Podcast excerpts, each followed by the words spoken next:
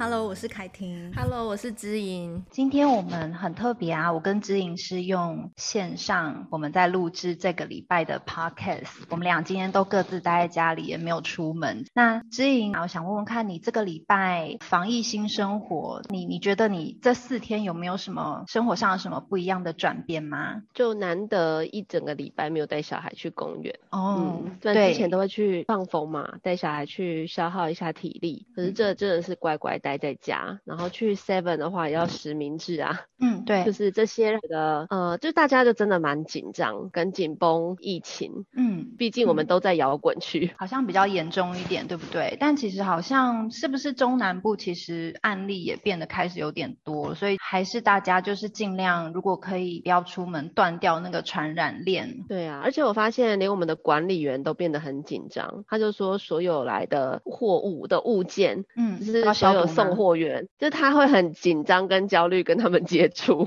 然后我就觉得他很有趣，就他就说哇，那所有住户就是请你们把钱备齐啊，然后让送货员可以尽早离开，他不用自己贴钱，然后又可以让他们不用停留太久，然后我们下去碰到他的时候，我们也速速离开，嗯，觉得好像大家都被改变生活，尤其是我有一些同事，就是大家已经变线上课程嘛。可是线上课程又有各种不适应的状况，例如说在线上点名，学生有没有出现，或者是家长怎么样辅助，让线上课程可以好操作。嗯，对啊，我觉得这些就是教学现场很会遇到的状况。那包含说，就是有些父母就反映说，他很像送牢饭一样，那三餐都放在小孩门口，然后他们就是合理的宅，然后整天坐在椅子上也抱怨说那个椅子要不要换成沙发。嗯，对，然后就有一些抱怨会出现说，才线上课程第几。几天啊，就感觉到生无可恋，就会会有很多的状况从中间跑出来，关于疫情的这件事。我觉得对于就是有学业上压力的这些在学习中的孩子，还有父母，的确会比较焦虑。在这个部分，我自己感到比较庆幸的是，我的孩子目前还没有什么课业的压力，他们都还在学龄前嘛，所以对我而言，我的生活是没有太大转变。唯一的转变就是姐姐平常要去上学，那我可能平常只需要面对妹妹，我。跟姐姐保有一段有距离的美好，这样。但是现在就变成说，二十四小时都在家里，姐姐跟妹妹增加那个吵架跟尖叫的频率就会比较高。那变说，我刚开始也是比较难调试一点，因为你知道，清静的日子过久了，然后突然又回到两小在争吵的时候，那种被尖叫声轰炸的那种日子，其实是情绪会非常不稳定。所以我在第一天刚开始体验这个防疫新生活的时候，我真的是变成大。吼吗？整天都在吼小孩。不过我发现第二天、第三天过后，我觉得其实可能孩子也是有比较适应了，然后加上我自己可能也比较适应一点点这样子的情况，所以吼骂的次数就当然有减少，是个有希望的开始。我跟你聊过，平常其实是蛮懒惰的，我我就算出门采买，我也不会一次采买。一堆东西回来的那种妈妈，我就是有什么我就附近就近我就买新鲜的回来。我平常这个部分我就已经很懒惰，然后平常你说要我在家里陪小孩做一些活动，我真的是比较没有办法。那我昨天就尝试呃让他们参与一点家务，例如说我呃洗菜或是剪菜的话，我就交给小孩做，还有洗米，然后又陪他们做点心。我们昨天大概是下午开始做这些工作，大概是一点多要两点的时候，然后他们就一直持续做到大概。快要五点，虽然我超累，因为我必须偶尔要去看一下他们的状况，然后也要顾一下烤箱啊，或是中途我也要准备晚餐。但我就发现孩子他们其实蛮稳定的耶，就是他没有为了在做这件事情而彼此在吵闹。然后我就莫名的得到一，虽然忙碌，但是片刻宁静，就觉得说有体验到人家说哦，为什么要找事情给孩子做？这个也是我正在学习的。我影响比较大的，我觉得只有吵闹声。可是现在对我而言，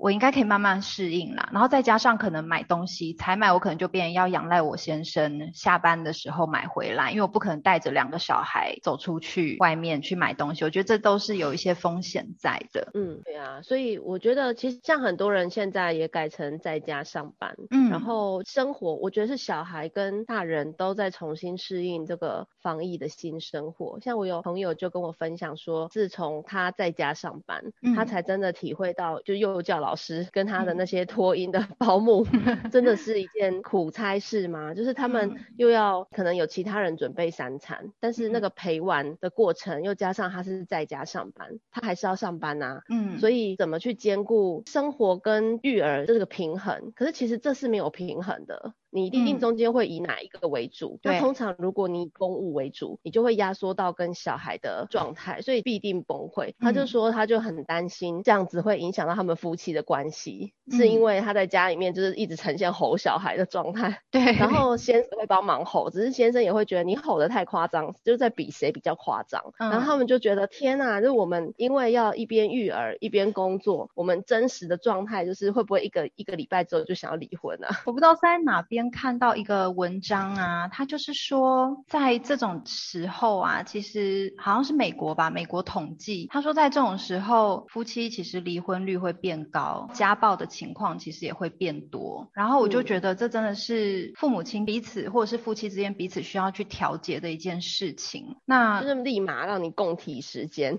对，就那样做。对，但这时候会很考验说对方到底是不是你可以仰赖的那个人。可是对方现在各。各自都要忙各自要做的事的时候，那小孩如果被摆在后面，那如果双方价值观不一样，那就会不同。嗯、例如说，比如说，如果爸爸把小孩的教养摆在很前面，可是妈妈这时候又要处理公务，嗯、又要开会，嗯，那这时候他们夫妻的不协调就会在于说，哎，你好像对小孩比较凶，或是你为什么对小孩这么没耐心？就这种误解就会产生。嗯、或者是如果妈妈她原本全职在家工作，那如果先生突然可以在家工作，他难免有那个期待，会希望二打二嘛，对，终于。可以天天像假日，可是天天又并非假日啊。对。就是一样是有公务在身，所以我觉得那个中间的冲突跟协调可能会一直需要滚动性的调整，对对方的期望，嗯、对，还有就是当这些冲突产生的时候，彼此能不能有一点理性，说是因为就在家工作跟防疫，大家又不能出门，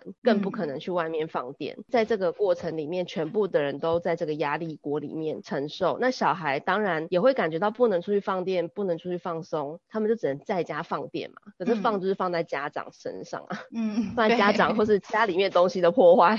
身上。那这一些我觉得全部一起承受，就大家能不能理智一点去评估说，哎、欸，其实这是一个过渡时期。我觉得其实这个提醒就好重要哦，不然的话很容易会哦，原来你平常是这样子，哎、欸，原来你在这个时候会把我放的这么后面，嗯，或者是你在这时候你会骂小孩，那你骂的有没有道理？就会彼此在评比说谁是不是够好的父母。那其实在这个过程大家都不好啊，谁是好的呢？啊、尤其呀、啊，我觉得就是，我觉得我们现在是孩子都可以待在家里，或是有的甚至可以在家工作的，我觉得都已经算是一种幸福了。那像有的家长，像我的家人，他们有的是必须一定要外出到公司，还是必须上班的，他们就变成说，孩子他还是得到学校，例如说，呃，幼儿园他们会，他们还是会工作上班，然后会有老师在那边，那他们就会给这些没办法待在家里的孩子，让他们还是能到幼儿园去度过他们一整天的。生活，因为有的爸妈还是需要去工作的，你只要出门就是有一些风险嘛，但是日子还是要过，所以我觉得比起这一些父母还有这些孩子，我我自己有时候在心情很难去平衡的时候，我都会去想说，我已经算很幸运了，我可以让孩子很安全的待在家，那我们就是放低一些标准，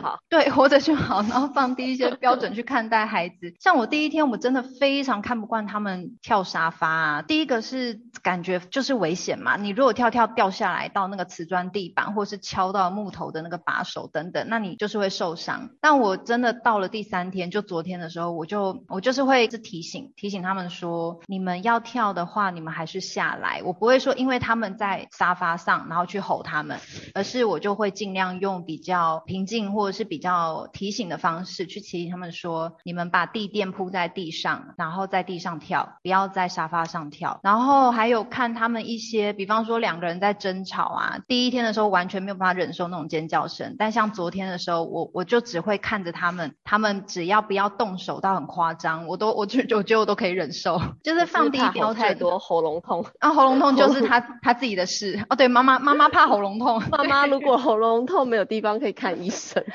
听说要直接去检疫所，哎，你知道吗？像我先生这几天他，他上礼拜就感冒，本来快好了，结果他没有完全好，然后又可能中标这样子，但是他都没有发烧，所以他真的快，他昨天快受不了，他就去诊所看医生，因为他其实他可以不要去诊所，他也是尽量不要去诊所嘛。然后去诊所的时候，医生也是全副武装啊，什么隔离衣啊、面罩啊、什么口罩都戴着，护镜啊等等的。然后医生非常非常严肃，一直在问他说：“你到底有没有有没有发烧？有没有发烧？”问了三次。然后我先生跟他讲说：“我确定没有发烧。”像如果以我们家来说的话，我先生就很辛苦啊，他毕竟生病，然后他又要去工作，可能对他而言，工作跟顾小孩，他觉得工作比较轻松啦，不用面对小孩的吵闹。那像他回来的时候，他知道我大概。整天被小孩轰炸，他看到我脸色不是很好、很累的时候，他也会适时的蛮安慰我的。我觉得有时候偶尔得到另一半的一些安慰啊，或者是支持。其实我们也不求什么，我们就是求这样子，就觉得哦可以好过一点。然后隔天早上眼睛睁开，就想说今天应该会更好的。欸，所以你有没有发现，就是除了家里面是个像个压力锅，例如说像你整天被小孩轰炸，你可能已经精疲力尽。就像我们之前有讲到的，光是声音就可能会让自己的精神状态很紧绷，然后消耗掉自己的精神力量。嗯、然后在家里面是这样哦，可是外面你连呼吸、嗯、连空气。都可能会担忧就染疫，你知道吗？就是在最近，因为有好多的文章，网络文章也好，或者是有很多的分享都在讲说，每一家都在崩溃。虽然崩溃的点不同，有人是因为煮三餐啊，工作完还要再煮三餐的这件事情，又不敢请外送员送来，或者是就去哪里买菜，开始要了解怎么去用线上买，然后的这一些等等的压力，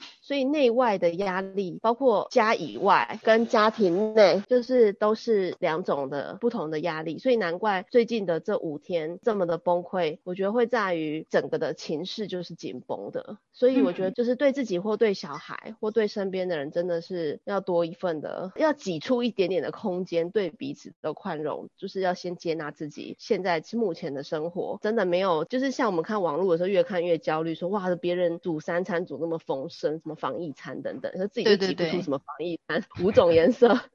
连买菜都有困难，就是会有好多这种，就是要怎么做。比较好啊，可是这个好会不会又变成另外一种压力？然后觉得现在自己的状态已经不是很好，还要弄出这么好，然后又加上小孩在旁边尖叫，真的很难兼顾。可能要买耳塞或是买卫生纸，都物质缺乏，就有各种的心里面的尖叫是很难被同理跟普通话的被听见，因为在那个别人完美的分享之中，嗯、对我们也要去理性的判断，那个的确是很完美的情况。像你刚刚说的没有错，就是在社群网。站上面总是会看到一些分享，很完美的分享。那像我昨天就看到某一位老师，他就给大家非常疗愈的一段话，我觉得那个就很滋养我的心。他就说，类似就是以煮三餐来说好了，有的人就是煮的啊五色俱全，然后就是很完美。那他就呼吁说，妈妈们，你们不是只有煮三餐的工作，你们还可以做别的事情。你可以在孩子做自己的事情的时候，或者孩子在上课上线上课的时候。你可以追你的剧啊，看你的书啊，或者是做做你的运动啊，其实都可以摆脱掉那些完美的形象。我们其实如果要在这种呃有压力的情况下面，又要再给自己更多的压力，嗯，对自己都是一个蛮不公平的做法啦。